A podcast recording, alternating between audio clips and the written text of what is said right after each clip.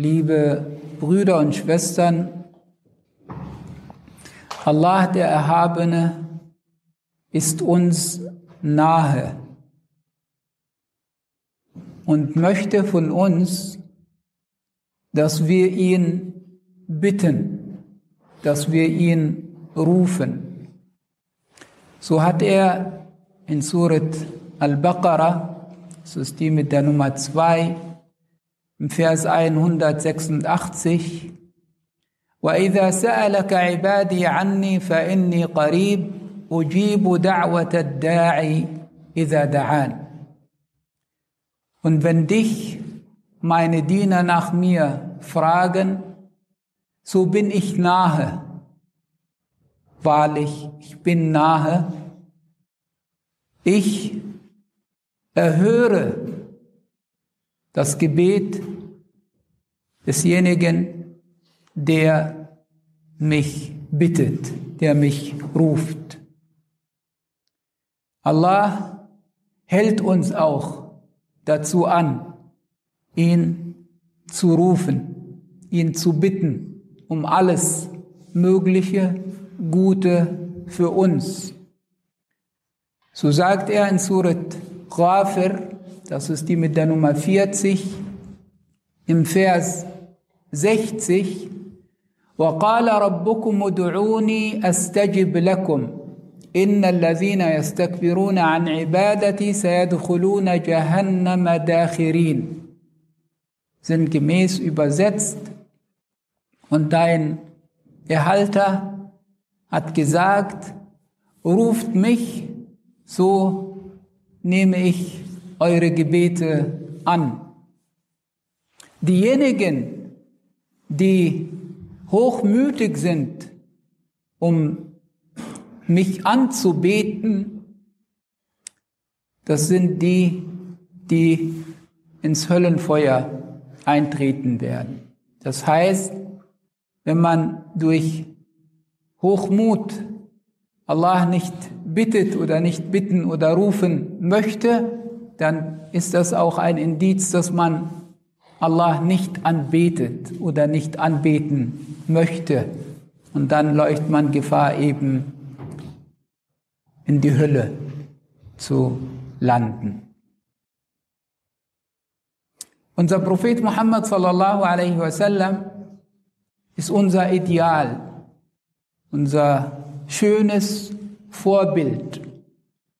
So hat Allah, der Erhabene von ihm, gesprochen in Surat al-Ahzab, das ist die der Nummer 33, dort im Vers 21, لقد كان لكم في رسول الله أسوة حسنة لمن كان يرجو الله واليوم الآخر وذكر الله كثيرا.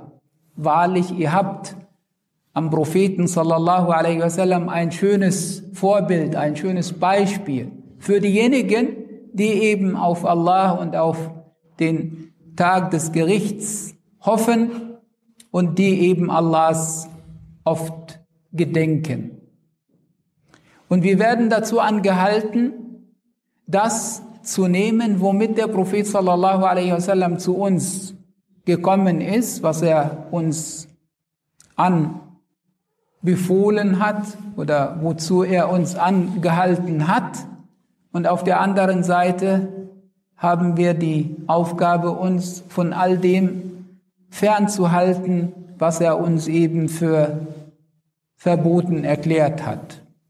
Und entsprechend heißt es in Surat Al-Hashr, das ist die mit der Nummer 59, وَمَا آتَاكُمُ الرَّسُولُ فَخُذُوهُ وَمَا نَهَاكُمْ عَنْهُ فَانْتَهُوا Das, was der Prophet sallallahu alaihi wasallam euch eben anempfohlen hat oder womit er zu euch gekommen ist, das nehmt. Und das, was er euch verboten hat, für verboten erklärt hat, davon haltet euch fern.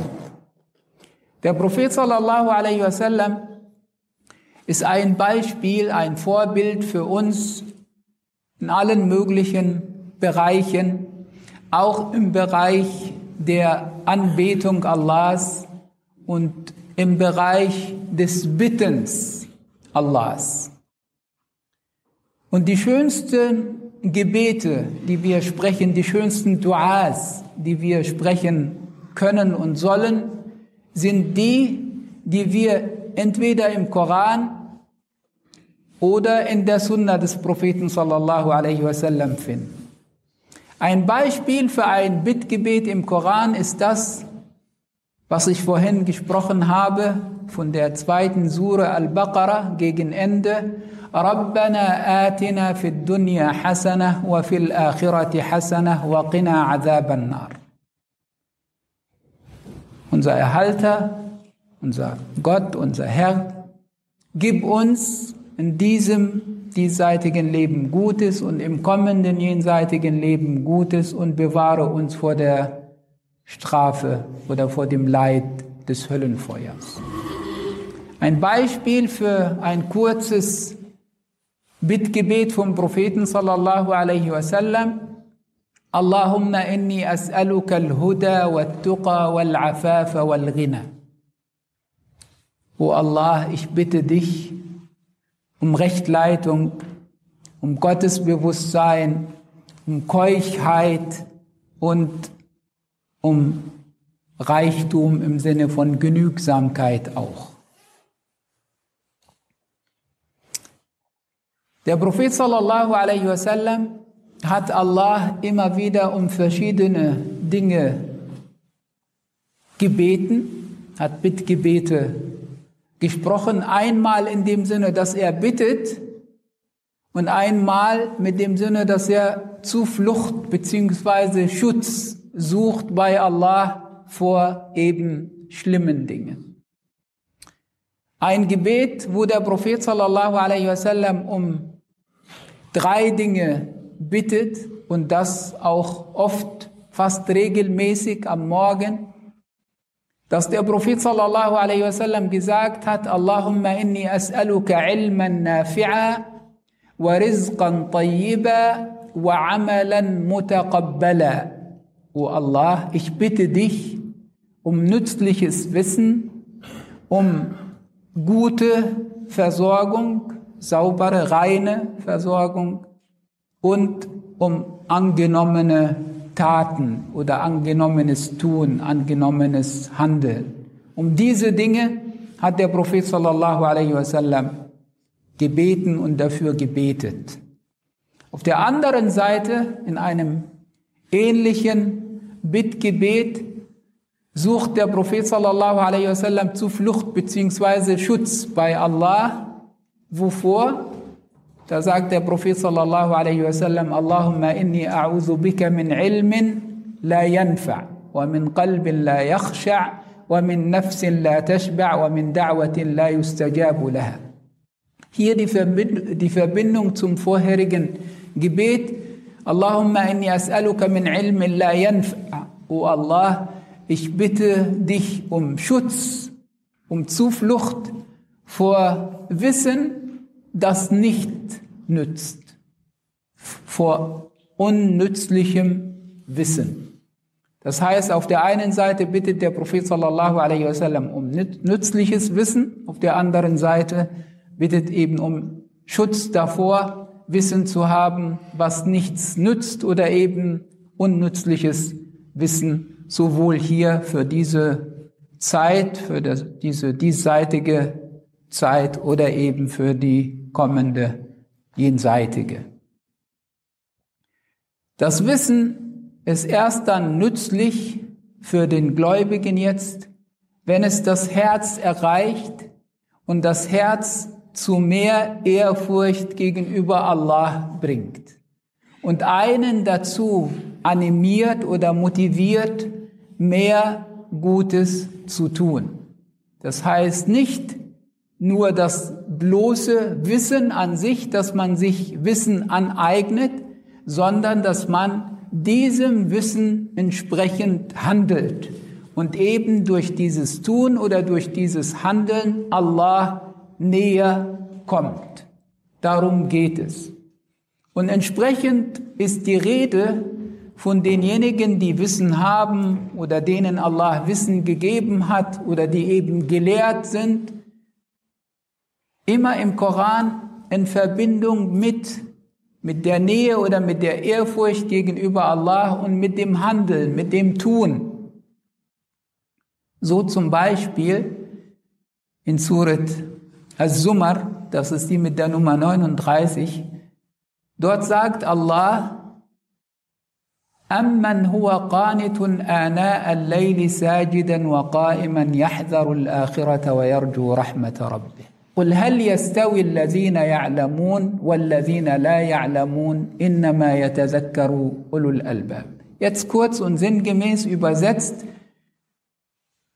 derjenige, der im Gebet steht, also Gebete verrichtet und Allah aufrichtig bittet, eben sich vorbereitend und sich in Acht nehmend vor dem kommenden jenseitigen Leben und hoffend auf die Barmherzigkeit seines Herrn. Und dann kommt eine rhetorische Frage, sag, sind etwa diejenigen, die wissen, denen gleich, die nicht wissen?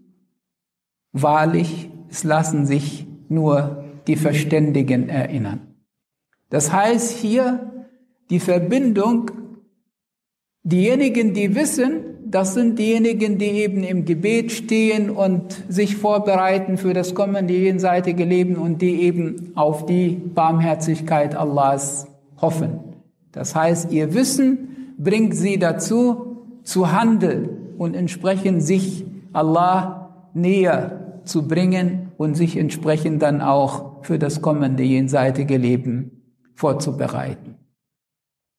Auch in Surat Fatir, das ist die mit der Nummer 35, dort spricht Allah davon, dass die Gelehrten, dass diejenigen, die Wissen haben, eben Allah fürchten, mehr Ehrfurcht vor Allah haben. Innama yakhsha Allah min ibadihi Al-Ulama, wahrlich, es sind unter den Dienern Allahs die Gelehrten, die Allah fürchten, die mehr Ehrfurcht vor Allah haben. Nach diesem Vers kommen zwei weitere Verse, in denen Allah in Surat Fatir von Handlungen spricht, also von Taten. Das heißt, diese Gelehrten, diese Menschen, die eben Wissen haben, إن الذين يتلون كتاب الله وأقاموا الصلاة وأنفقوا مما رزقناهم سرا وعلانية يرجون تجارة لن تبور ليوفيهم أجورهم ويزيدهم من فضل. Das heißt, das Wissen bringt sie dazu, eben das Buch Allahs zu rezitieren und entsprechend dann auch zu handeln, das Gebet zu verrichten, von dem auszugeben, womit Allah sie versorgt hat. Und das sind alles Taten, also beim Wissen geht es, wie gesagt, nicht um das bloße Wissen an sich, sondern eben Wissen, was eben zum Handeln oder zum Tun führt. Auch ähnlich in Surat Al-Mujadala, das ist die mit der Nummer 58, wo Allah sagt, يرفع الله الذين آمنوا منكم والذين أوتوا العلم درجات. Allah erhebt diejenigen von euch, die glauben und diejenigen, die eben Wissen oder denen Wissen gegeben worden ist, um Stufen. Und hier auch denen Wissen gegeben worden ist und in Verbindung mit dem Glauben, das heißt auch durch dieses Wissen handeln sie, tun Gutes und kommen Allah entsprechend näher und werden um Stufen erhoben gegenüber anderen. Und deswegen hat uns der Prophet sallallahu alaihi wasallam auch gesagt, dass zu den Dingen, nach denen wir gefragt werden am Tag des Gerichts, unter anderem auch das Wissen. Wir werden nach unserem Wissen gefragt, was wir damit angefangen haben, wofür wir das Wissen eben eingesetzt haben, ob wir das Wissen, das wir uns geeignet, äh, angeeignet haben, eben sinnvoll genutzt haben in Bezug auf unser Leben hier, aber auch auf das kommende jenseitige Leben im Sinne der Vorbereitung darauf.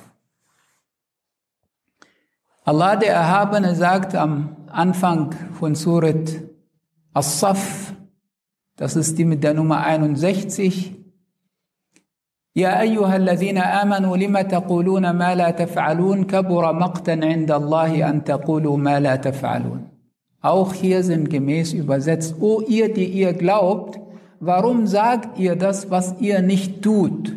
Es ist schlimm und große Sünde sozusagen und wird von Allah verhasst, dass ihr das sagt, was ihr nicht tut. Und hier, warum sagt ihr, was ihr nicht tut? Und dass das von Allah verhasst ist, das kann man äh, unterschiedlich auffassen, beziehungsweise verschiedene Lehren kann man daraus ziehen. Einmal, dass es wichtig ist, das gesagte, das gegebene Wort oder das gegebene Versprechen auch einzuhalten. Wenn man etwas sagt, gilt, dass man das einhält. Und der Prophet sallallahu alaihi wasallam hat uns gesagt, dass es eben zu den Zeichen, zu den Merkmalen der Heuchler gehört, dass sie versprechen, aber dann das Versprechen nicht einhalten, nicht erfüllen. Hingegen, im Vergleich dazu, die Gläubigen, die erfüllen dann eben ihre Versprechen. Und hier gilt auch diesen Vers entsprechend dahingehend zu verstehen. Aber auch, dass man wenn man etwas sagt, wenn man andere zum Guten anhält, dass man bei sich anfängt und dass man in der Hinsicht auch Vorbild wird. Und das in den zwischenmenschlichen Beziehungen im Allgemeinen, aber vor allem auch zum Beispiel in der Familie. Wenn ein Vater seine Kinder zum Guten anhält, aber selbst vielleicht das Gute nicht tut, dann wird sein, sein Wort nicht ernst genommen. Oder dann nehmen die Kinder eben den Vater äh, sich nicht als, als Vorbild in der Hinsicht, weil er ja nicht tut, was er sagt. Das gilt auch für die Mutter, das gilt auch für den Ehemann, für die Ehefrau. Immer, wenn man etwas sagt, wenn man zum Guten eben aufruft oder Gutes äußert, dann soll man auf jeden Fall bei sich anfangen und das bei sich verinnerlichen und realisieren, umsetzen. Das kann man aber auch, diesen Vers kann man so verstehen, dass das sich auf die Zukunft bezieht. In dem Sinne, dass man sagt, wenn die Umstände es mir erlauben oder wenn die Gelegenheit da ist oder wenn ich Zeit habe oder Möglichkeit habe, werde ich dies und jenes tun. Und dann kommt eben die Gelegenheit und dann hält man sein Wort nicht. Und auch hier gilt, was man sagt, was man verspricht, was man für die Zukunft sozusagen sich vornimmt, da ist es auch wichtig, das in die Tat umzusetzen soweit es sich eben um Gutes handelt, was man sich für die Zukunft vorgenommen hat. Diesen Vers kann man aber auch so verstehen, dass es eine, eine Tadel oder eine Warnung ist, dass man Dinge sagt, sich sozusagen mit Dingen schmückt, die man nicht getan hat und dafür sozusagen die Lorbeeren ernten, ein, ein, ein Checken einkassieren möchte. Und dafür haben wir auch eine, ein, ein Beispiel oder äh, ein Vers im Koran, auch in der dritten Sure Al-Imran, wo es heißt, وَيُحِبُّونَ أَن يُحْمَدُوا بِمَا لَمْ يَفْعَلُوا und sie es mögen oder gerne sehen, dass sie gelobt werden für Dinge, die sie nicht getan haben.